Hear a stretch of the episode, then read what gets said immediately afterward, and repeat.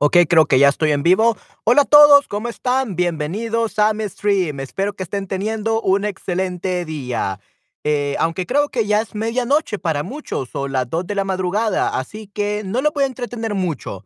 Vamos a hacer este un stream de quizás eh, 45 minutos, una hora. Vamos a ver qué tanto eh, nos alcanza el tiempo. Y pues espero que disfruten muchísimo de este stream, ¿ok? Y vamos a hablar específicamente de los acentos del español de Latinoamérica, ¿ok? Y bueno, aquí tenemos un pequeño mapa que dice la dificultad de entender el español según el país. Si estás en México, es algo normal, ¿ok? Eh, si estás en El Salvador, al parecer es bastante fácil. Si es este, en este caso, eh, la parte de, esta creo que sería Colombia, Si estás en la parte de Colombia, está está bastante fácil también. Eh, en la parte de Chile y Argentina se dificultan las cosas, ¿okey? Y también aquí en la parte de de Perú ya sería un poco normal.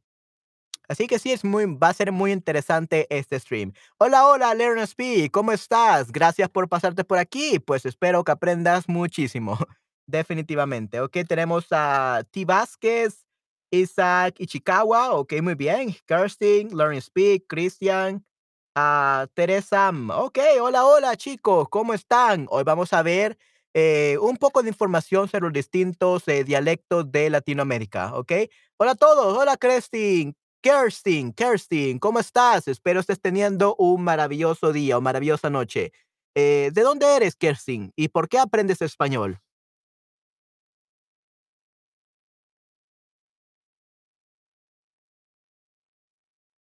Y todos los demás, LearnSpeed, Teresa, T. Vázquez, Isaac Ishikawa. Eh, ¿por qué? ¿De dónde eso? ¿De dónde son? ¿Y por qué aprenden español? Where are you from and wh- why you're learning Spanish?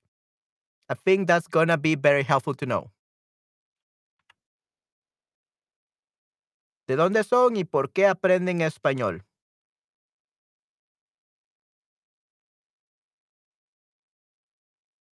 Will I fix this?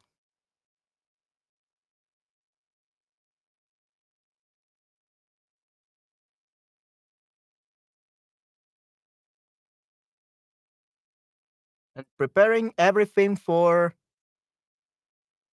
for the stream. Give me a second, guys. I have so many tabs open and I want to make sure you can see them perfectly.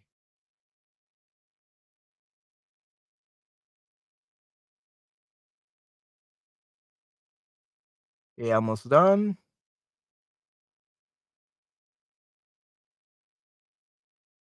Uh, I think I have one more. Yeah, here is it. Oh, two more. Okay, good. I think I got everything. Good. So now I will be able to share this with you guys very soon. Okay, let's see the answers. Um, okay, let's be Estados Unidos. Okay, muy bien. Quiero viajar a atrás latinoamericano. What do you mean by atrás latinoamericano? Behind? Behind Latin America? What is behind Latin America? I think it's the sea, according to the map. What do you mean atrás Latinoamérica?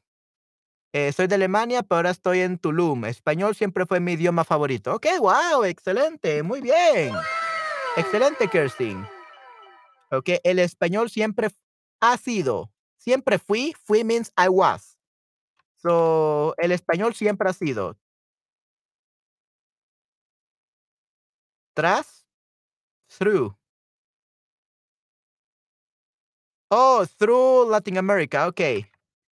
Okay, so el español siempre ha sido, has been, ha sido mi idioma favorito. Okay, so idioma is actually male. Okay, the problem with Spanish is that many supposedly female nouns are male and supposedly male nouns are female. So it's very crazy.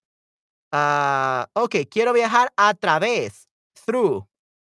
Quiero via- viajar a través de Latinoamérica. So, Por, we could say por, like through, por Latinoamérica. Quiero viajar por Latinoamérica. Oh, por Latinoamérica means through Latin America. Okay? So, Latina, Latinoamérica.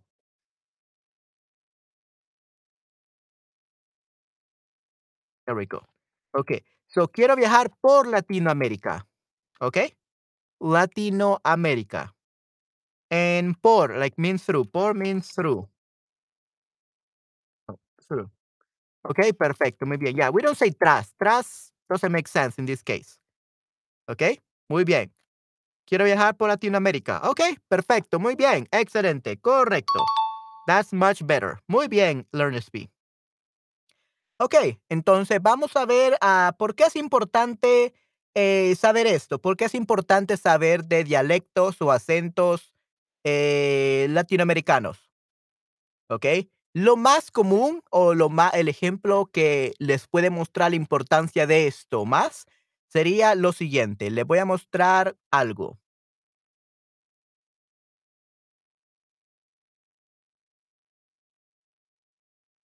Okay, let me see.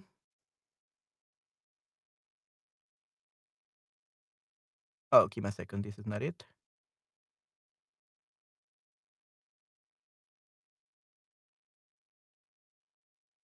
Ok, por ejemplo esto.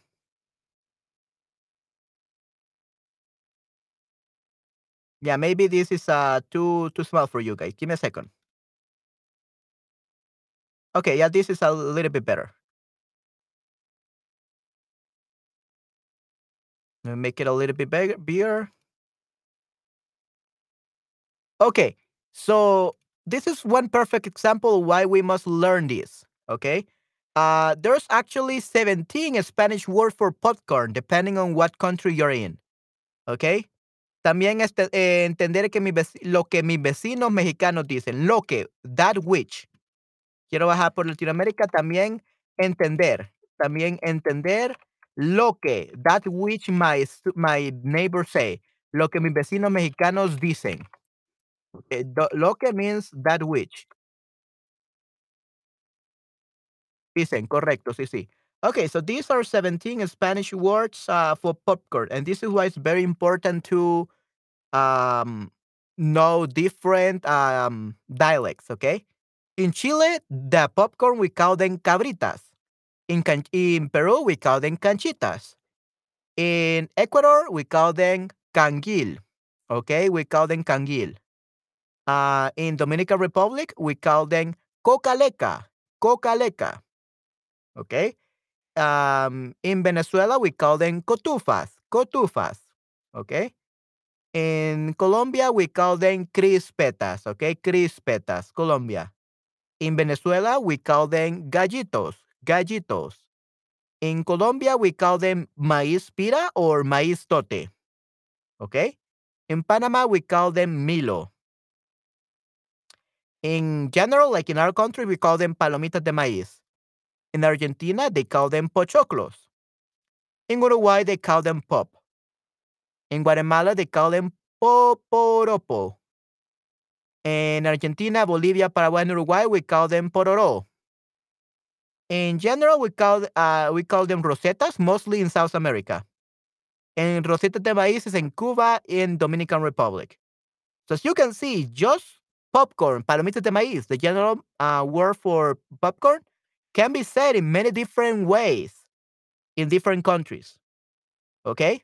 The reason for this is that there are too many dialects in the Latin American Spanish, and we had a hard time understanding each other. So sometimes it's not that you not, don't, don't understand Spanish. It's not that you don't understand Spanish. It's just that you are learning or you are they are teaching you Spanish from a country you will never go to or one country you're not interested in. Okay? So for example, if you want to go to Mexico, you're not going to learn from a teacher from Colombia uh, or from a teacher from Argentina. I mean, you can, but they must uh, specialize in neutral Spanish or standardized Spanish. Like I am, for example, I am specialized in standardized Spanish or neutral Spanish. Why? Because uh, besides being a Spanish teacher, I'm also uh, a voice actor. Okay, I'm also a voice actor, and as such, they ask us to speak neutral Spanish, standardized Spanish. So I will be able to teach you that, and I'm also uh, uh, LPI and DELE uh, exam uh, instructor.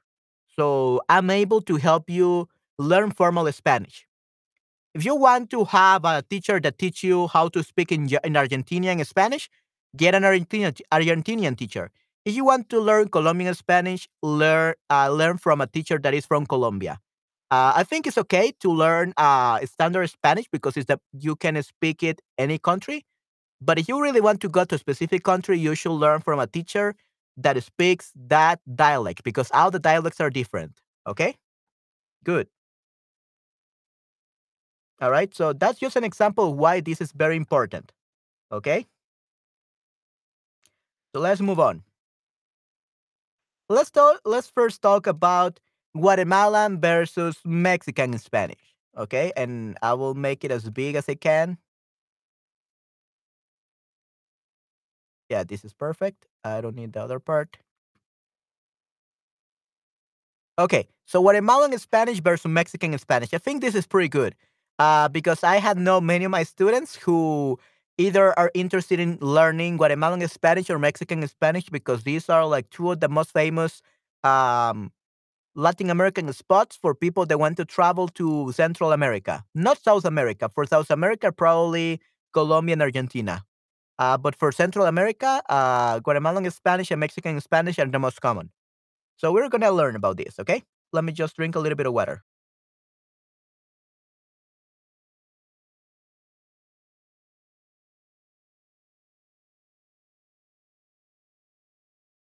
Oh, and I just realized something. Uh, give me a second, guys.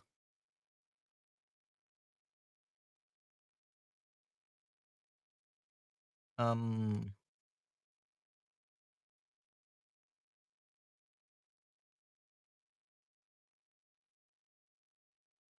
okay.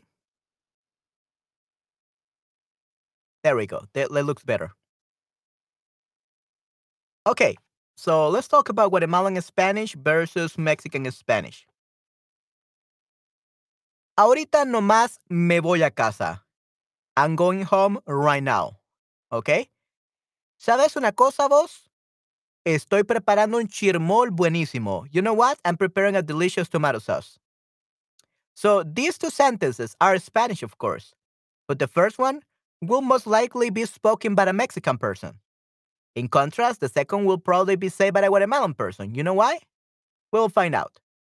So, sabes una cosa vos? So they are using the voseo uh, in the Guatemalan uh, sentence. Ahorita nomás me voy a casa. So that's uh, more like uh, personal. You could say like I'm going home right now. And they use vos with Guatemala. So Mexico and Guatemala are two Latin American countries where Spanish is spoken. Spanish is a fairly homogeneous language, meaning that two people coming from different countries we don't find it difficult to communicate. Unless you are from Central America and you're talking about uh, speaking to South Americans. Yeah, that's so hard. Eso es muy, muy difícil. Yeah. Central Americans can understand each other and South Americans can understand each other. But a Central American person or North American, like from Mexico, speaking with an Argentinian or Colombian or Peruvian, though we cannot understand each other. It's so hard, so different. At the same time, it's normal that there are differences in the ways of speaking of different countries.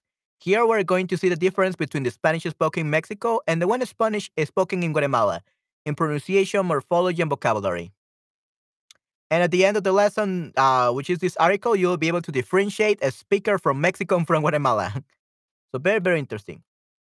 So pronunciation. Both Mexican and Guatemalan uh, similarly pronounce some words. Here we'll say the ways in which they differ. In Mexico, the E becomes E, and the O becomes U. Sometimes you can recognize a Mexican by this vocal characteristic. Uh, take a look at the following example. Uh, in the standard Spanish, which is basically what I specialize in, uh, we say uh, the word, this one, peor, peor, peor. But in Mexico, they say peor, peor, peor. Esto es peor. Okay, so peor it's a pronunciation of Mexican Spanish. Peor means worst. Okay?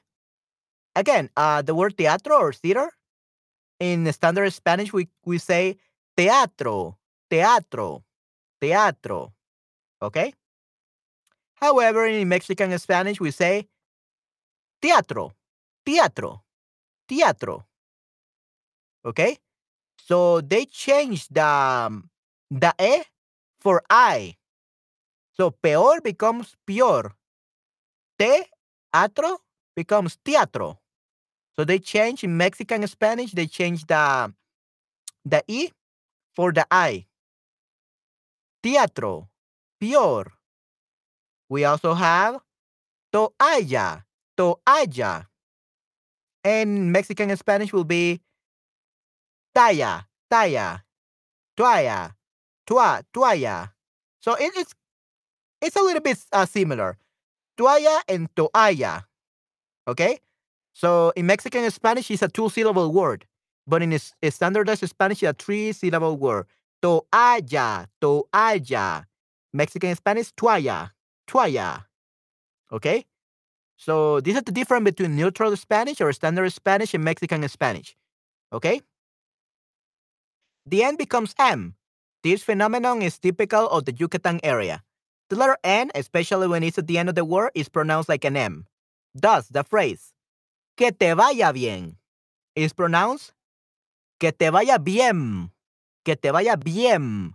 I don't know you're getting the little nuances, the little differences in pronunciation. I'll probably get my mouth, my mouth, my microphone closer to my mic so that you can hear the right pronunciations.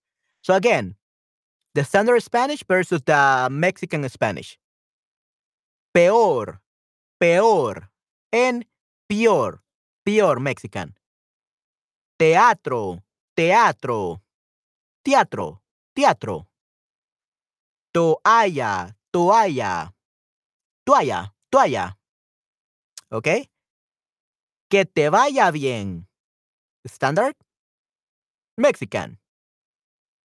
Que te vaya bien. Que te vaya bien. Okay? Also, the letter S disappears. In many words, Mexicans do not pronounce the S, especially when the S is at the end of the word. Muchos regalos, a lot of presents, could sound like mucho regalo, mucho regalo. So they definitely uh, omit the S. Okay? In Guatemala, that's from Mexican. In Guatemala, the, the letter LL or double L, double L desaparece, disappears. Sometimes Guatemalans do not pronounce the letters double L. Okay?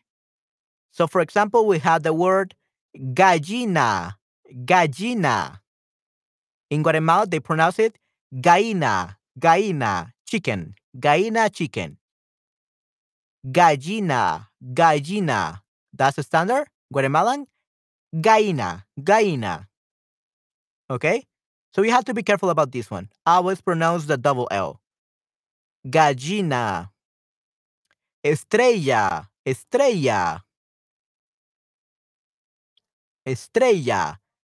And in Guatemala, estrella, estrella. So you don't pronounce that y, y, y, ya, ya, ya, y, y, y.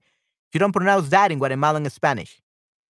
Okay, so that's gallina, chicken, and estrella, star. Okay? Also, the letter J is not pronounced. Guatemalans usually, do not pronounce the letter J or the letter G when it sounds like a J. For example, the word gente, people, gente, sounds like ente, ente, and teja, teja, roof tile. Sounds like tea, tea, la tea. Okay, that's what they say in Guatemalan Spanish. So they definitely do not pronounce the letters for some reason. Okay, um, let me see, guys.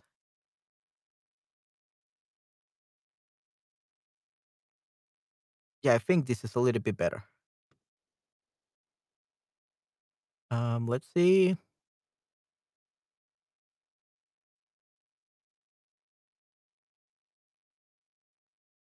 Yeah, we'll leave it like this.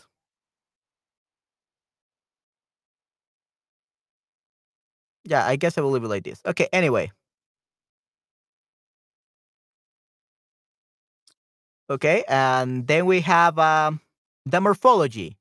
Okay, morphology is the study of words, how they are formed and how they're used. Let's see some characteristics of morphology in the Spanish of Mexico and the Spanish of Guatemala. Okay, right now we are talking about um, Central American Spanish. This is Central American Spanish, basically. We are not touch. We have not touched or mentioned um, South American Spanish yet. Okay, Cristina. Okay, that's a nice name. Okay, hola, Cristina. okay, let's talk about the morphology of the words in Mexico. Okay, the use the imperative in Mexico with the pronoun le, with the pronoun le. This is one of the most typical features of Mexican Spanish, which, by the way, Mexican Spanish could be is very, uh, very close to standard. That's probably because that's a country where they mostly speak, uh, where there are many voice actors for the Spanish dubs of movies. So they actually use a lot of um, standard Spanish. Of course, they also add some slangs and some informalities, but I think it's pretty close to standard Spanish. So the imperative is used with the pronoun le. The use of expressions such as ándele, dígale, camínale is very frequent. Okay? So ándele, dígale. So whenever you're talking, you're using the imperative with someone, we use the we use the pronoun le. We don't use that in we don't do that in neutral or standard Spanish. You say anda, anda, or anda, anda, anda or anda. You could say both, but anda I think is more like from South America. But anda it means walk. You go for a walk. However, in in standard Spanish, uh, that would be anda, anda or anda. That would be walk. In Mexican Spanish, andele. So we say andele. We add the le dígale. In literal Spanish, it would be something like díselo. Or, yeah, díselo, díselo. Or dígale in Mexican Spanish. You can actually use dígale in neutral Spanish as well. Okay? Uh, camínale, yeah, that one. Uh, camínale. So we add the le. Camina. You say camina in neutral Spanish. So some of the these words we usually use them in neutral Spanish, and other we just add the le but it's very frequent apparently. They use the words no más or no masito, uh, they also use those in Mexico. No más or no masito. These words have the meaning of just, just this. No más quería platicar contigo. I just wanted to talk with you. Um, here, well, in Lat- Latin American Spanish or in neutral standard Spanish, we, we can say no más, definitely. It's not wrong, but uh, they just use it all the time. However, uh, in neutral Spanish, I guess you will say solamente or solo. Solo quería platicar contigo. I just wanted to talk with you. But in Mexico, we use a lot no más to say just. No más quería platicar contigo. I just wanted to talk with you.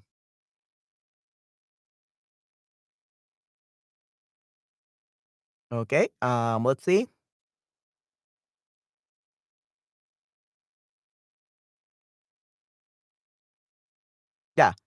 Uh, you can also you also use the expression "qué tanto." The expression "qué tanto" is used in Mexico to mean how much. Eh, yeah, ¿qué tanto? It's the same thing as cuánto. Cuánto is uh, neutral Spanish, standard. Cuánto. ¿Qué tanto means how much? ¿Qué tanto amas a tu familia? How much do you love your family? Or cuánto amas a tu familia? That would be neutral Spanish. ¿Cuánto amas a tu familia versus qué tanto amas a tu familia?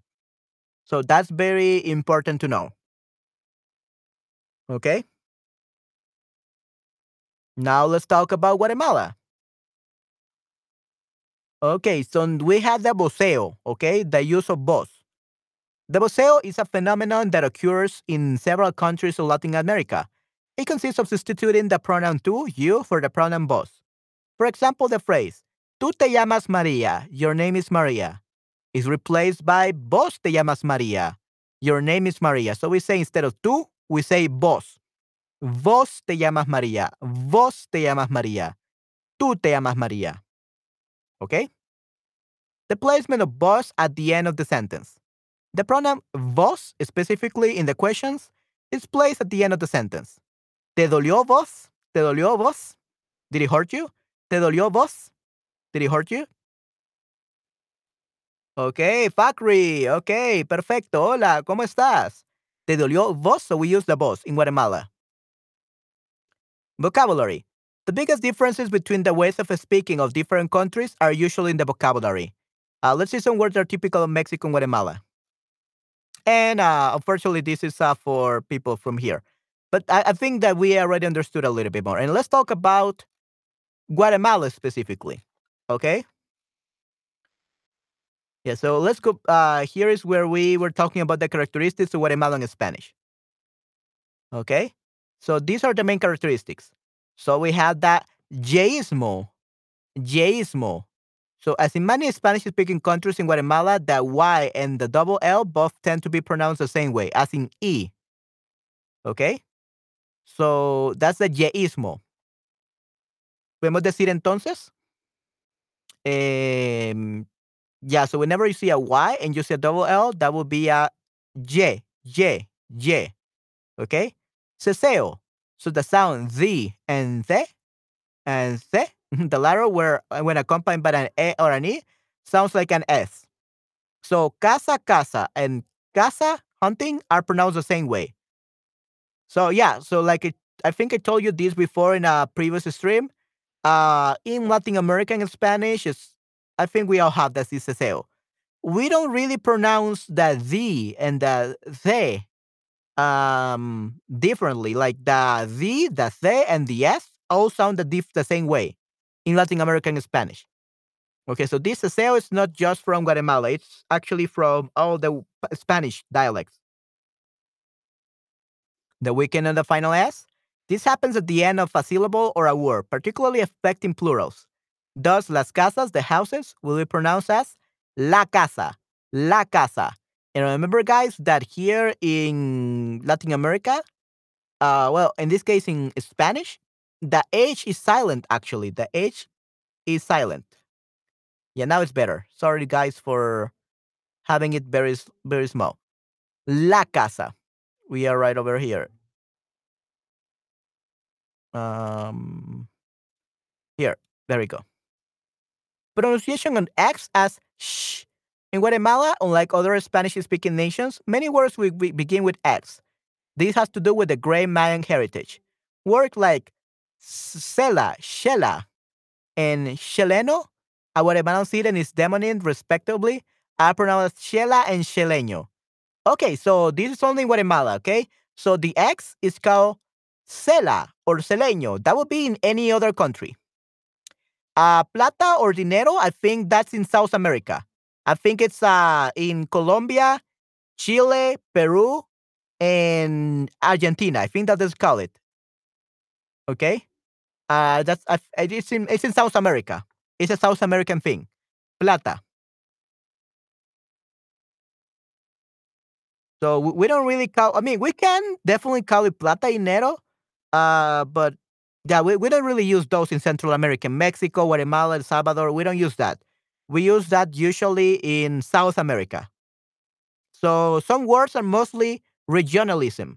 So if you're from South America, you use some words. If you're from Central America, you use other words. In the case of this, the think, sh, Sheleno and Shela, this is only from Guatemala, okay? The syllable hue sounds stronger. Stronger. Words like hueso or huevo sound more like hueso, huevo. So they are like a strong, like.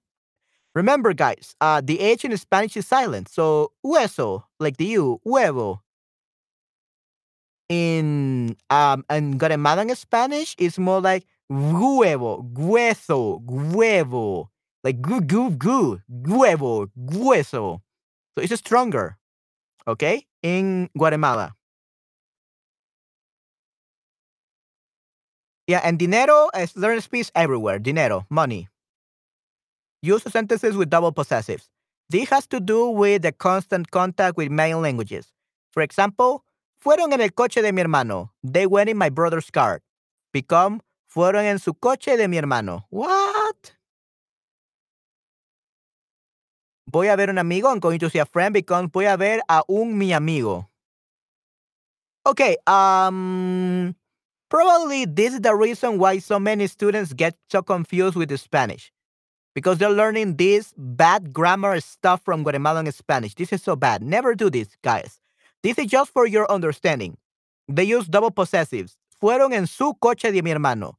Voy a ver un a un mi amigo. Okay, never use this. This is very informal. They, this is only used in Guatemala. Don't try to copy them. Just learn what they mean.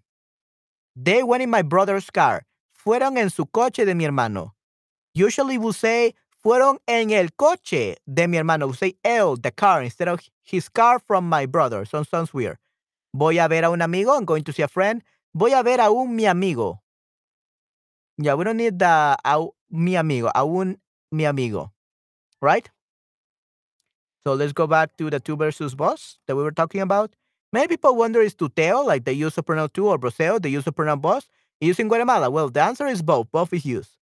It all depends on the context. Well, voseo is normally used as a form of address. Um, among friends, relatives, and people you trust, the tuteo is more used between couples as a form of formality with unknown women. Really? Hmm. As a couple, yeah, I wouldn't really use tuteo as a couple here. Like vos, definitely it's among friends, relatives, and people you trust in El Salvador. And tuteo is literally whenever you don't know the other person.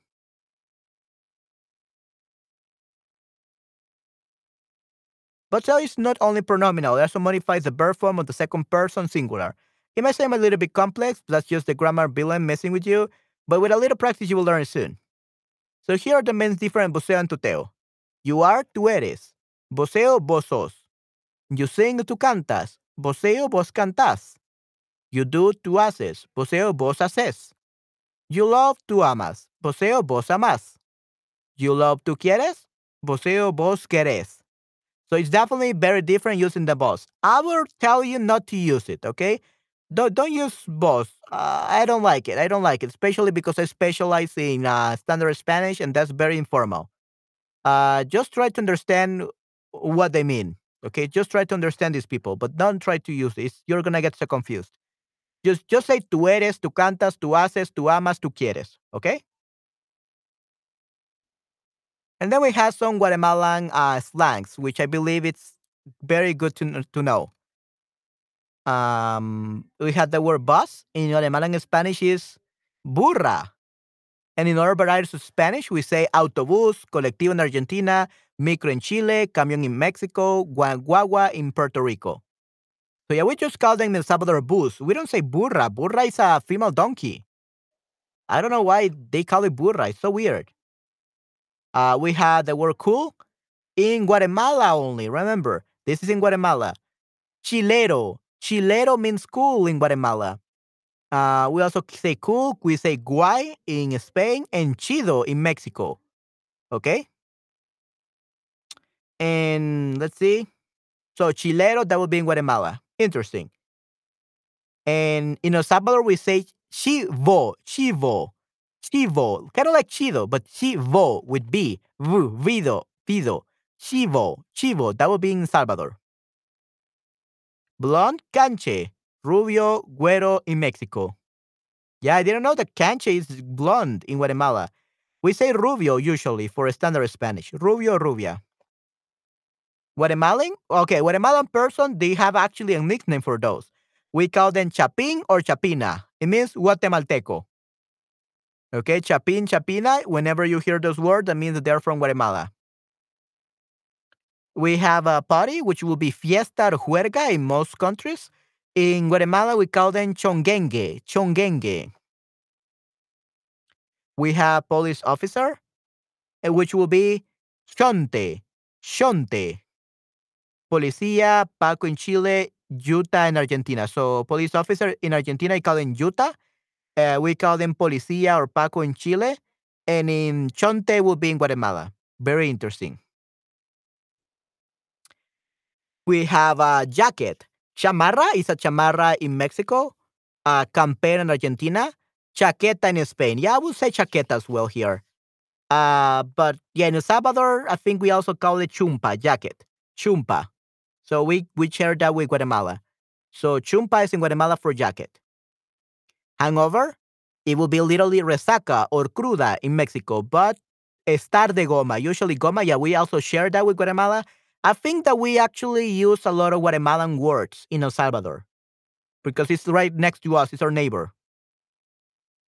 So we say a hangover will be goma or resaca or cruda. A kid will be a patojo. Patojo. It will be a niño. Chaval or chavala in Spain. Guri or gurisa in Uruguay. Patojo. Then we have a hot dog. Chuco. Chuco. I don't know why it's chuco, but uh, that's what they call it, a hot dog in Guatemala. Chuco. We just call them hot dog or perro caliente, perrito caliente or pancho in Argentina. Pancho in Argentina. Interesting. A motorcycle taxi will be a tuk-tuk. Moto taxi in other countries. Moto taxi. But in Guatemala, it's tuk-tuk. Tuk-tuk. And we have five famous Guatemalan Spanish expressions. We have que clavo, que clavo, which literally means nail, clavo nails. But Guatemalans use it as a way of saying shame. So que clavo is equivalent of the Mexican que oso. Okay, so we are talking about the Mexican que oso, or the Spanish from Spain que corte. They say it when they can only think, I wish the earth will swallow me up. Eh, desearía que la tierra me tragara. Desearía que la tierra me tragara. I wish the earth will swallow me up. Okay, so in Mexico, you say que oso. In Spanish from Spain, que corte. And in que clavo in Guatemala basically means um, shame. Oh, what a shame. Okay, uh, this is so shameful. Okay, we also have cabal. You know that feeling when someone hits the nail on the head? But in this case, in Guatemala, we say cabal, which is something like exactly. Actually, we actually use uh, cabal in El Salvador as well, so I think that we share that one. Okay, good. Haceme la campaña. Okay, uh, I wouldn't really use this in El Salvador, but let's see what it means. Literally, make me the campaign. It's a way of saying, do me a favor. Okay. Haceme un paro. We say in El Salvador, haceme el paro. Haceme un paro. Okay. Uh, do me the stop. Literally, do me the stop. But basically, do me a favor in El Salvador. But this is, haceme la campaña. Make me the campaign. You can find an equivalent expression in Rio de la Plata, Spanish, the one used in Argentina and Uruguay. Haceme la guachada. Haceme la guachada. That would be do me a favor in Argentina and Uruguay. Haceme la guachada. Uh, do me a favor. But yeah. Yeah, vergüenza, shame, correcto, vergüenza. Cuando tienes mucha vergüenza, learn speed, right? So, ¿qué clavo? It's uh, vergüenza. ¿Qué vergüenza? ¿Qué vergüenza? That's that's literally it. ¿Qué vergüenza? Good job, learn speed. Yeah, good, awesome. Qué vergüenza. And then we say puchica. Puchica. Oh, actually, we we we use this a lot uh, in El Salvador as well. Yeah, we share a lot of uh, slang words. So, despite the fact that there are those who consider the swear, the swear words are sometimes necessary, have you heard the Hitler speech of Argentine humorist Roberto Fontan- Fontanarrosa about it? Sometimes it's preferred to replace those words with more innocent terms. Puchica is one of them. Okay? So puchica, like damn it. Puchica, damn it. But it's like a very innocent, uh, like a very innocent term. It's not really a swear word. Okay? But this one is like, uh, okay, an okay word. So puchica is like damn it. Damn it. Puchica. Okay? But it's very light. And then we have regáleme. Regáleme. Okay? So don't be surprised if you see a, that a Guatemalan says, regáleme to the clerk at the grocery store. Okay, regáleme. Uh, auto regalar means to give away. In Guatemala, it's often used as a synonym for to give or to sell. This also happens in Colombian Spanish and also in Salvadorian Spanish. Uh, I never use this because it sounds so weird, but yeah, when you say regáleme, like give me it or like like give it to me like as a gift. That's literally what it means. Give it to me as a gift. Uh, but it's basically says sell it to me. Usually say it at the grocery store. Regáleme or regálame. Regáleme, yeah. Usted regáleme. You, sir, give it to me. Regáleme, sell it to me. Okay? I don't really use this, but uh, you could use it. Regáleme. So give it to me or sell it to me. Okay, and yeah, that's that's that's it. So, how many uh, Latin American Spanish um, varieties are there? Since we're talking about this. Uh, vamos, let's see. Oh yeah, how many Spanish dialects are there in Latin America? Okay. So, while it's common belief that there are only two main varieties of Spanish, the truth is quite different. If you have traveled around Latin America, you have surely witnessed how confusing it can be to try and use some of the most common everyday words across its borders. Even when all the regional varieties of Spanish follow the same written structure, the spoken Spanish has numerous differences in pronunciation and vocabulary, depending on the region. The list of main Latin American dialects, according to Wikipedia, is uh, Bolivian, Caribbean, Central American, Andean, Chilean, Colombian, Ecuadorian, Mexican, Northern Spanish, Paraguayan, Puerto Rican, and Argentinian, and also Salvadoran. Okay, Salvadoran, and we actually we also have Guatemalan, but I think they're very very similar. I think it's Central American. I think that that enters Central American. Okay, uh, Argentinian is also referred to as Rioplatense Spanish, which also includes the variety spoken in Uruguay. Okay, so yeah, we we have a, a, a lot of this. Let's talk a little bit of Puerto Rican Spanish. Okay? Puerto Rican Spanish. So let's uh, talk about the pronunciation. Let me actually see if I can. There we go. Okay, let's see. So, one dialect in particular, the Puerto Rican Spanish, you have probably heard this variety of uh, Spanish a lot recently to the success of its music artists. Names like Ricky Martin, Marc Anthony, Luis Fonsi, Bad Bunny, and Calle 13 have contributed to making Puerto Rican Spanish one of the most popular variants of the Caribbean region. Through story, throughout history, uh, this 9,104 kilometer, square kilometers island has been a melting spot where radically different cultures have converged, each of them contributing their own linguistic elements to the local dialect. Many of the main the characteristics that we're going to talk about are exclusive to Puerto Rican Spanish, they're shared to some degree by other Caribbean countries and even South American countries like Colombia and Venezuela. Also, though we will address the most common way of talking in Puerto Rico, it's important to bear in mind that these varies from one social group to another, depending on the generation of the social class they belong to. And as many Puerto Ricans will tell you, there are differences depending on what part of the island, island you visit. Okay, so why don't we go pasito a pasito? okay, Let's start by talking about those pronunciation habits by being entirely different from the standardized Spanish, often cause trouble to Spanish learners. Okay, so regarding the accent and pronunciation, first we drop the D sound. Okay, we drop the D sound. So in the Isla del Encanto, words that end in ado, ido, or edo often drop the D sound in between the two vowels, resulting in words like standard cansado.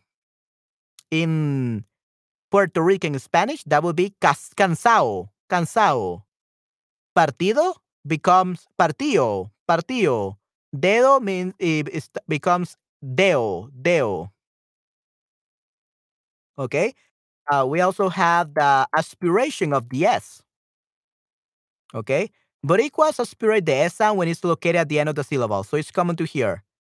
Vamos a la playa. Vamos a la playa. Los dos. Lo dos. Lo do, lo do. Ya tú sabes. Ya tú sabe. Okay, so you aspirate the yes. So we don't really pronounce it. We just pronounce it like an H, and the H, H is silent in Spanish. Ya tú sabes. Ya tú sabe. Okay, which kind of like with the, what they say in the song. Ya tú sabe. Right? Turning the simple R into an L. When positioned at the end of the syllable, the simple R is often replaced with an L. Puerto Rico becomes Puerto Rico. Voy a surfear becomes voy a surfear. Voy a surfear. Deja de taparte. Uh, stop covering yourself. Deja de taparte. Okay, so we uh, replace the R with an L, which sounds really weird. And yeah, Let's see uh, Puerto Rican Spanish. Okay, let's see if you can hear this. Uh, give me a second, guys. How can I show you? Okay. Um.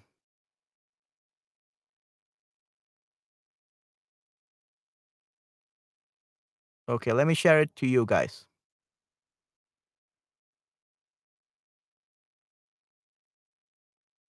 Okay. Please let me know you can hear this. Sal- Let me exchange this for a second.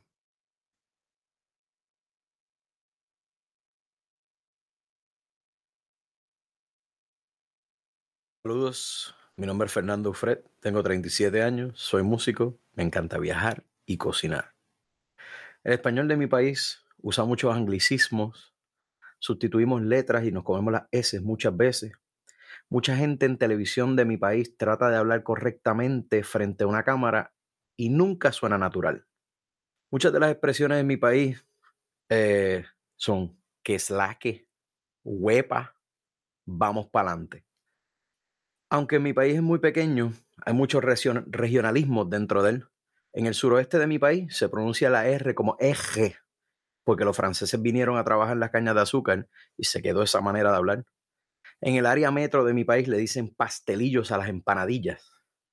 Y hay un insecto que se llama gongulén, que depende de dónde vivas, le dicen gongolí o gongolón. Los colores de mi tierra. Yo soy de Mayagüez, Puerto Rico, la ciudad del mango. Vaya. Okay, and you should probably have heard that. okay, hopefully you understood that Spanish. So that's uh, Puerto Rican uh, Spanish. Muy interesante, ¿no? Okay, uh, so let's move on. Yeah, so we also uh, turn the roll R into H. We also do that. Uh, Puerto Ricans from outside of uh, San Juan. Oh, give me a second, guys. Uh, you're seeing me, not that. There we go. So Puerto Ricans from outside of San Juan commonly articulate the roll R as a guttural H. This may be the biggest transformation as we don't find anything similar in any other dialect of Spanish. So carro becomes cow, cow. Perro becomes peo, peo. And arroz becomes aos, aos. Okay? Very, very different. A guttural, guttural H. Peo, cow, ao. Okay? Carro, cao. Perro, peo. Arroz, ao, aos. This unique aspect of Puerto Rican Spanish is often attributed to French immigration to the island, especially on the west coast. Large numbers of French immigrants settled among the coast between Aguadilla and Mayagüez, infusing a more French-sounding R into the vernacular. Unvoiced pronoun no syllables. Some words are shortened by the unvoiced pronunciation of whole syllables. Para becomes pa. Está becomes ta. Todo becomes to. All these characteristics result from the various influences received by Puerto Ricans over time. Let's have a look at some of them. So, linguistic influences. Taino influence. The pre-Columbian inhabitants of the island were the Taino people. Some say they had the strongest influence on the Spanish of that region as Taino was the first native language the Spaniards had contact with upon their arrival to the continent in 1492. Conquerors adopted the Taino names for the things of which no name existed in their own language. And its diffusion was such that other native groups abandoned their own terms to replace them with Taino words. Nowadays, Taino, Taino cannot be found only in different Spanish dialects, but also in many other languages, with words like huracán, hurricane, hamaca, hammock, and guayaba, guava. Okay, yeah, but that's African influence. Yeah, I think that this um oh yeah. This is also a very uh important one. Plus placing the subject pronoun before the verb. Uh, and I think that this is why some people get so confused. Normally, the subject pronoun is not mentioned in Spanish as it is implied by the verb. Uh, however, sometimes we might use it as it allows us to make an emphasis or contrast, especially in Puerto Rican Spanish. When doing so, the subject pronoun is placed either at the beginning or at the end of the sentence. For example, ¿tú de qué hablas? ¿De qué hablas tú? ¿Tú qué quieres? ¿Qué quieres tú? Ya tú sabes. Ya sabes tú. In Puerto Rico, on the other hand, the subject pronoun is placed right before the verb, like in English. ¿Cómo tú estás? Okay, so the correct one is ¿Cómo estás? ¿Cómo estás? O ¿Cómo estás tú? ¿De qué tú hablas? ¿De qué tú hablas? ¿De qué hablas tú will be the standard. In Puerto Rican Spanish, we say, ¿de qué tú hablas? What do you speak? Just, just like in English. ¿Qué tú quieres? ¿Qué tú quieres? What do you want? ¿Qué quieres tú? We say. ¿Qué quieres tú o tú qué quieres? ¿De qué tú hablas? ¿De qué hablas tú o tú de qué hablas? ¿Cómo tú estás? ¿Cómo estás tú? Okay? And of course, we use a lot of Spanglish. La party estaba full, la gente era super cool. Take it easy, todo va a estar bien, vámonos de shopping. And sometimes uh, they adopt English words and they transform them to resemble or be used as Spanish words. Puerto Rican Spanish, parqué el carro frente al mall. I parked the car in front of the mall. Generic Spanish, estacioné el carro frente al centro comercial. Okay? So very, very interesting, right, guys? So that's Puerto Rican Spanish. Um, then we have, let's see, Costa Rican Spanish. Okay, now let's talk about Costa Rican Spanish.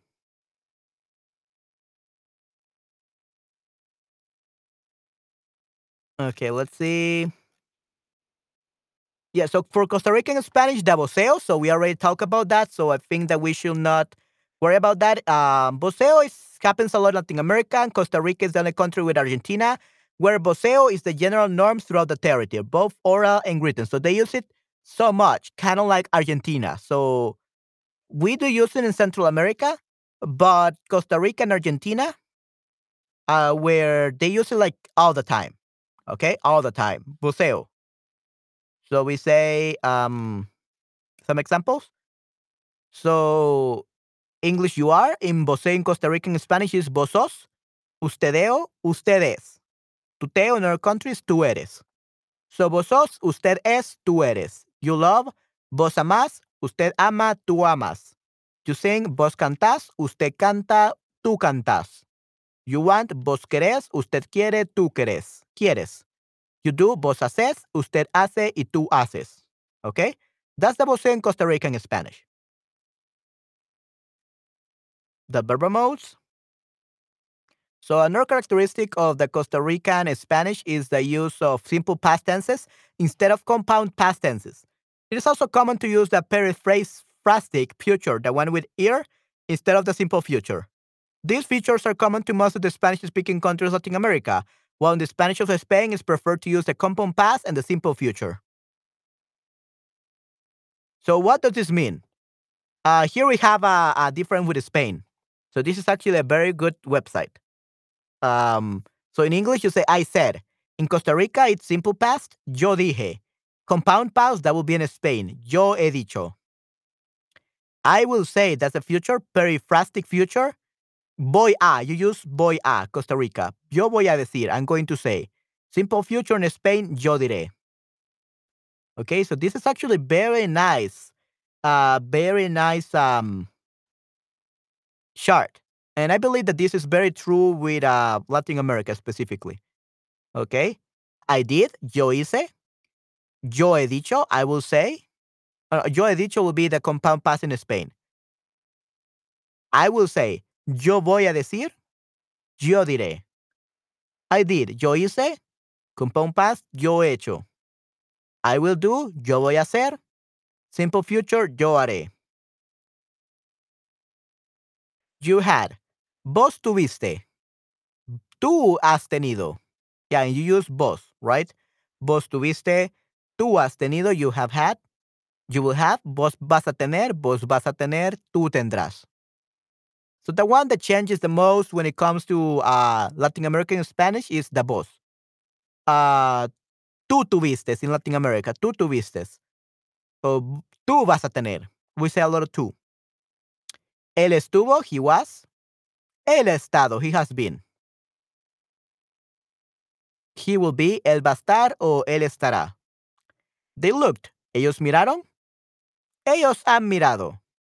They will look, ellos van a mirar o ellos mirarán. Okay? So, yeah, that's very, very important. And the Costa Rican are. You're learning Spanish, so you know how many pronunciation problems that letter R can cause. Because rolling your R's is not easy at all. But Costa Ricans pronounce the R just like native English speakers do, in a less bribing way. This phoneme is properly known as the R tica from Costa Rica. So ticas, ticos, is from Costa Rica.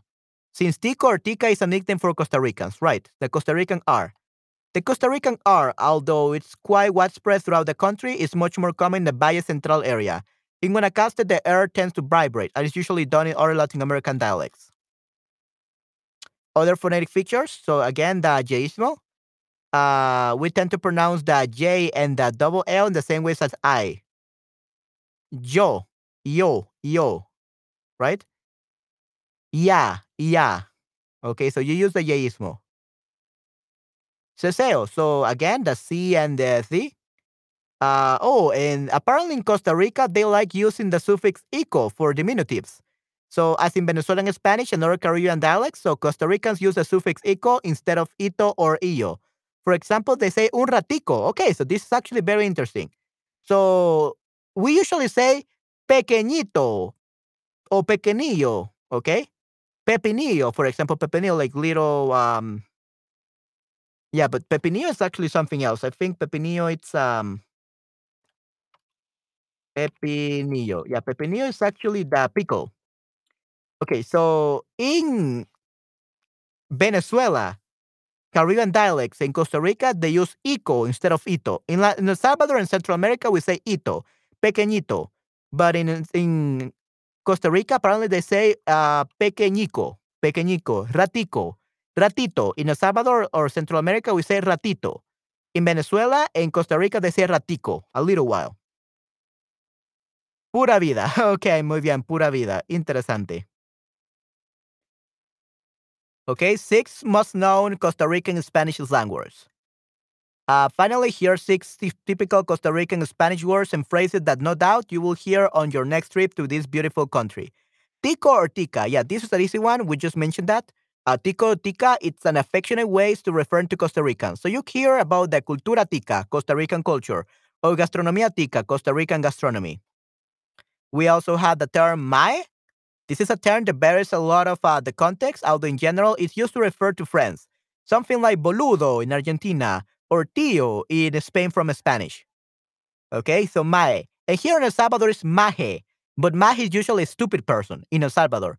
So you have to be very careful about this. So maje, El Salvador, mae in Costa Rica, boludo, Argentina, Argentina, and tío will be in Spain. So this is like mae is like dude, dude, mae, boludo, tío.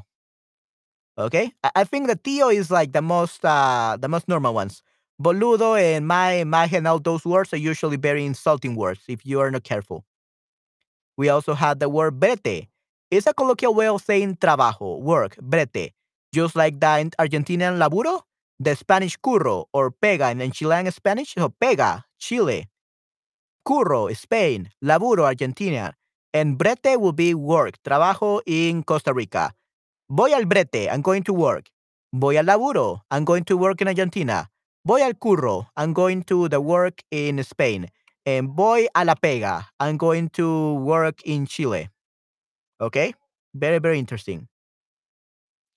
And then we have fachudo. Okay, fachudo. Someone fachudo is someone unkept. These words come from Italy. It's one of the influences of the immigration from that country. 5% of Costa Ricans descend from Italy, descienden de Italia. We have the word vara. Okay, vara. So it's one of those words that you can use a lot of context. The vara is a thing, no matter what. A thing like vaina in Venezuela. So vara, uh, vaina in Venezuela, so a thing, a stuff. Uh, in El Salvador, we say volado, volado, volado. Volado means a vara, a thing. Dame ese volado. Give me that thing. Dame ese volado. So they say vara in Venezuela, vaina in Venezuela, and in Costa Rica they say vara. Oh yeah, pura vida, just like uh, Learn Speed says. Okay, so now I understand why Learn Speed said it. I didn't understand you before Learn Speed. Didn't know you said that in Costa Rica. So this phrase, which means pure life, it's used as an answer for a, to a greeting. For Costa Ricans, pura vida symbolizes the simplicity of good living. It conveys a chill and relaxing feeling, as if there was nothing to worry about. Well, that makes sense when you live in a tropical paradise. So yeah, pura vida. So I'm chilling, something like that. Okay, I'm chilling, I'm relaxing. Wow, that's great, LearnSP. Good job. Nice. Hey, that's pretty good. Yeah, so, so that's really great, LearnSP. If I understood what you meant. Yeah, so this is uh, um, Costa Rican. We talk about Puerto Rico. Uh, we talk Guatemala, Puerto Rico again. Yeah, so we, we those are like the main um the main ones. Definitely, yeah. Let's see, unique. Yeah, so like again we have Castilla. This is from Spain. Okay, just so that you know the names of all the dialects. So we have Spanish dialects of Spain. We have the Castilian, which is uh, the normal one. We have the Andalusian, Murcian, Llanito. We have Rioplatense in Latin America, which is basically from Argentina and Uruguay. Mexican, we have the Caribbean, which is in for Puerto Rico, Costa Rica, Andean, and we have the Central American, okay, which is Honduras, Guatemala, El Salvador. Uh, we had the Canarian, Equator Guinean, and so yeah, it's very interesting. Yeah, estoy chillando. I don't know if that's from uh, Puerto Rico, uh, LearnSP, but I don't know. I don't know what that means. Estoy chillando. Estoy chillando means I'm crying in El Salvador. I don't know what chillando means in in in in the place where you learn it. What did it mean? Because estoy chillando literally in El Salvador means I'm crying, like a child is chillando, someone who is crying in El Salvador. I, don't really know what you mean by that. So Castilian Spanish from the Iberian Peninsula. Okay. Andalusian, this is from the southern portion of Spain, and they have like a Spanish lisp. We have the Murcian, that's from the southern region of Spain. We have the Llanito, it is a combination of Andalusian Spanish and UK English. Interesting. Estoy no llorando. No estoy llorando, no estoy llorando. I'm not crying, I'm not crying. No estoy. So we say no estoy llorando. No estoy llorando. I'm not crying.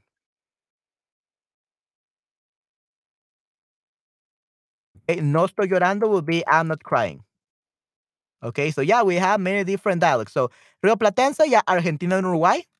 Mexican, obviously, Mexico, duh. And also parts of the United States and Canada. Uh, Caribbean, that's uh, for the Caribbean islands. So yeah, also the Andalusian. Okay, Andean from the Andes, from Western South America. Uh, Central America will be Guatemala, Costa Rica, Panama, Nicaragua, Honduras, and El Salvador. That's Central American Spanish. In this variation of Spanish, you will hear some S sound morph into H sounds, while some other sounds get dropped altogether, the, the J, and in some certain cases, the M. And again, we have Canarian, Canarian, which is Canarian Spanish, only spoken in the Canary Island. Equatorial Guinea, that will be Equatorial Guinea in Africa. Yeah, and it's in fact the only country in Africa with Spanish as the official language. Very interesting. And Catalan, Catalan is actually not a dialect derived from Spanish. It's actually inter- inter- entirely separate language from Spanish. So many people mistakenly think that Catalan is a dialect of Spanish because it is spoken in Spain, but that's not the case. There are certain there are certainly some similarities due to the proximity to one another, but Catalan Catalan comes from the Vulgar Latin and developed on its own with heavy influences from Spanish, French, and Italian. Its lexical distance from Italian is the same as from Spanish. Okay, so very very interesting. Okay, good, and that's that's my stream about uh, all these dialects, all these Spanish accents, right? So I, there are more. Uh, we just touch on uh, the most basic ones, definitely.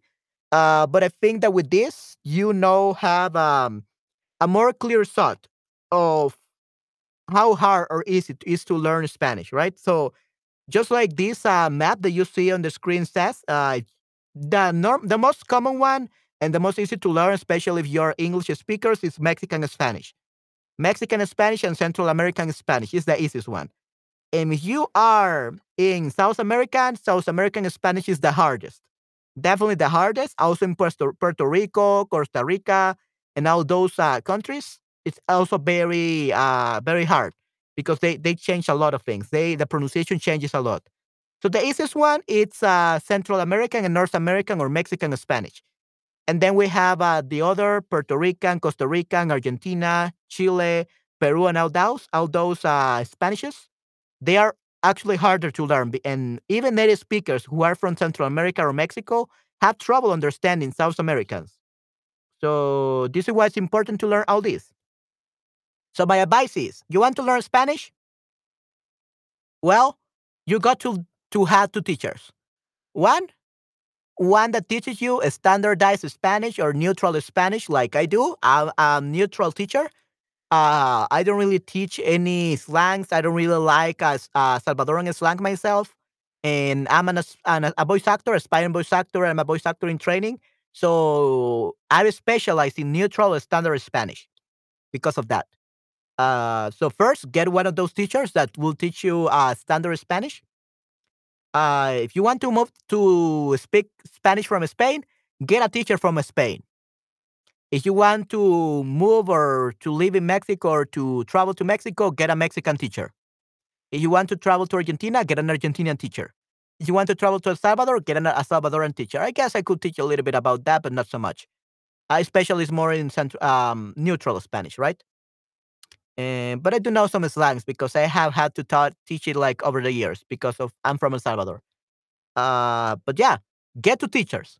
One that will teach you standard Spanish, and the other one get a teacher depending on where you want to travel to. Where do you want to go? And if you want to go to many different countries around Central and South America and Spain, get many teachers. That's the best advice I could give you guys. Okay? Good.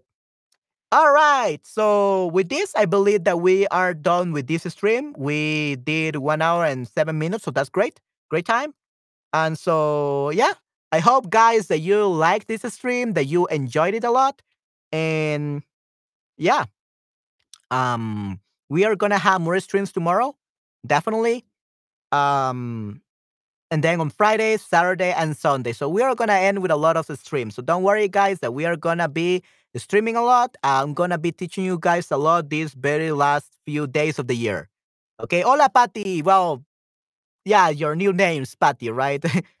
uh, but yeah, it's, it's it's great uh that you're here, Patty, and yeah, it's, it's um I don't know how long have you been here? Six minutes. Yeah. Okay, so unfortunately we finished the stream.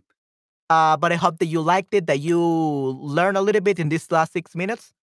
Uh, you should watch the replay if you want to learn more about these accents and um, all these um, words. Definitely, we, you should you should watch the replay. But we learn a lot. So in LearnSP, I, I definitely learned that the phrase uh, "pura vida" it's from Costa Rica, right? I believe it was from Costa Rica. I, I get confused with Puerto Rico and Costa Rica. I always mix them up. Uh, but yeah, yeah. Uh, adios, uh, Learn SP. Thank you very much for coming here. Uh, thank you very much, Fatty, for supporting me again, as always. And yeah, I'm gonna continue with the streams tomorrow because for most of you guys, see, I will. Yes, I will. Okay, muy bien. Yeah, yay. And great job, everyone. So you survived one hour of Spanish uh, dialect class or stream with me. Yay, great job, guys. You did really amazing. So I will give you a star to you all, guys. Good job. Okay, good. So that will be it for today. It, today, right now, it's uh, Thursday, 7 15 uh, p.m. here. Um, oh, no, it's Wednesday actually. And tomorrow it's Thursday. So I'm going to continue tomorrow. Okay. Voy a continuar el día de mañana. And probably will be already uh, like 3 a.m. in the morning for most of you people. So you should sleep. I will let you sleep. Los seis minutos fueron lo mejor. Okay, excelente, muy bien. So they were the best. The last six minutes, nice.